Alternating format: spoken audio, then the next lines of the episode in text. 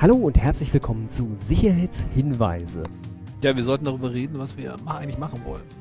Also, wenn das jetzt hier, ne, die, die Nullnummer traditionell in einem Podcast wird ja äh, damit bestritten, darüber zu sprechen, was man vorhat. Über was man eigentlich reden möchte. Genau.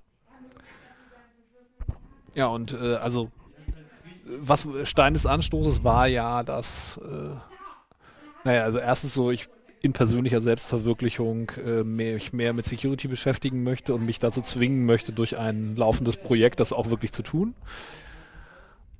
Und dann hat Linus im äh, Netzpolitik, nee, Quatsch, in Logbuch Netzpolitik hat er gesagt, eigentlich müsste man mal einen Security-Podcast machen. Und Jemand ich sollte mal, er hat also ein bisschen ja, genau, jemand sollte mal.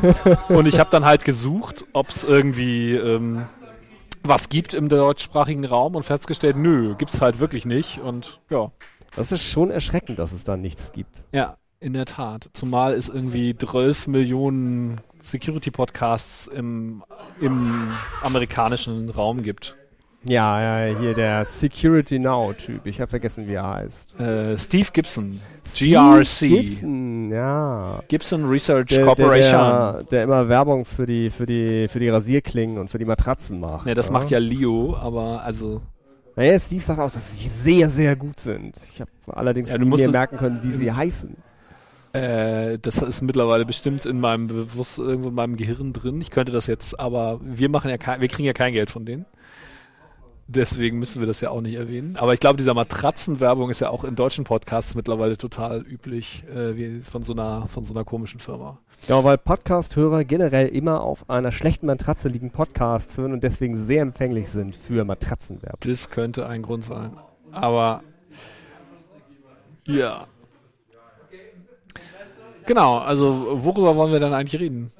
Wir wollen über ja, Security. IT-Security reden und zwar aus äh, ja aus so Hacker-Perspektive oder aus äh, der Perspektive von also wir könnten ja Leute interviewen zumindest, die sich professionell damit beschäftigen, so die Geld dafür kriegen, IT-Security zu machen.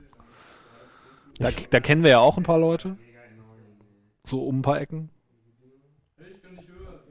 Ich glaube, bei mir steht sogar bei meinem Jobtitel Security Engineer. Ah, okay. Also, also haben wir dich hier quasi, okay, als Experten im Boot verstehe. Ich finde das Wort Experte unglaublich furchtbar. Ja, Jeder, jeder Idiot schimpft sich Experte. ja vor allen Dingen, wenn Experte, im, wenn die das so in, ihren, in ihre E-Mail-Signatur schreiben, das ist ein ganz schlechtes Zeichen dann. Also ich musste heute gerade mal wieder meine E-Mail-Signatur überarbeiten und habe dann mal äh, so um zum Vergleich E-Mail-Signatur von anderen Leuten gelesen und habe festgestellt, oh mein Gott, es gibt wirklich Leute, die schreiben Experte in ihre E-Mail-Signatur rein. Also Ja, bla bla bla Experte. Weil sich jeder Experte nennen kann. Ja, aber du kannst, das kann sich auch jeder Managing Blabla Consultant nennen. Ich bin ja dazu übergegangen, mich Profi zu nennen. Ich finde das viel lustiger. Hm. Ja, aber ich, ich würde mich ja weder als Experte noch als Profi auf dem Feld der IT-Security bezeichnen, weil einfach ich immer das Gefühl habe, dass ich noch lange nicht ausreichend viel weiß, um halt zu sagen, das ist sicher, das ist nicht sicher, weil einfach jeden Tag neue Dinge rauskommen, neue Erkenntnisse, neue Zero Days, die sich anhäufen und ich komme teilweise auch nicht immer rechtzeitig mit. Ja gut, das ist, das ist zum einen klar, aber ich glaube, also da sind wir auch an einem Punkt, wo man tatsächlich mal ein Sendungsthema draus machen könnte. Weil du gerade sagst, das ist sicher, das ist nicht sicher. Das ist ja so an sich schon, glaube ich, gar keine zulässige Aussage. Also A ist sicher oder A ist nicht sicher, das Also, also, also dass ist immer nur sicher ist, sicher in sagen, Hinsicht auf etwas. Aber du kannst sagen, wenn etwas unsicher ist. Ja, aber auch nur in, in Hinsicht auf etwas, oder? Also es kommt immer drauf an, was dein Bedrohungsszenario ist.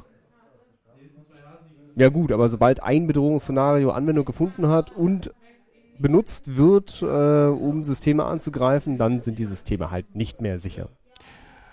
Naja, also du kannst zum Beispiel, wenn du ein, du hast ein System, das ist anfällig für eine Privilege Escalation, also du kannst irgendwie, wenn du Zugriff aufs System hast, deine Rechte ausweiten und dann Dinge tun, die du eigentlich nicht tun äh, können solltest. Das Aber das heißt noch lange nicht, dass du für Remote- für. Das heißt ja noch nicht, dass du deswegen gegen Remote ähm, Angriffe verwundbar bist.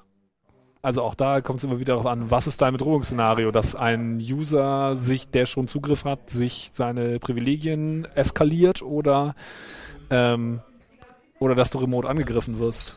Also ich glaube, Sicherheit als absoluter Term ist einfach immer falsch. Also ist immer un unkorrekt verwendet oder in einer so quasi verkürzt. Ja, wie wollen wir es dann nennen? Ja, ich weiß es nicht. Ich habe auch keinen, keinen besseren Vorschlag.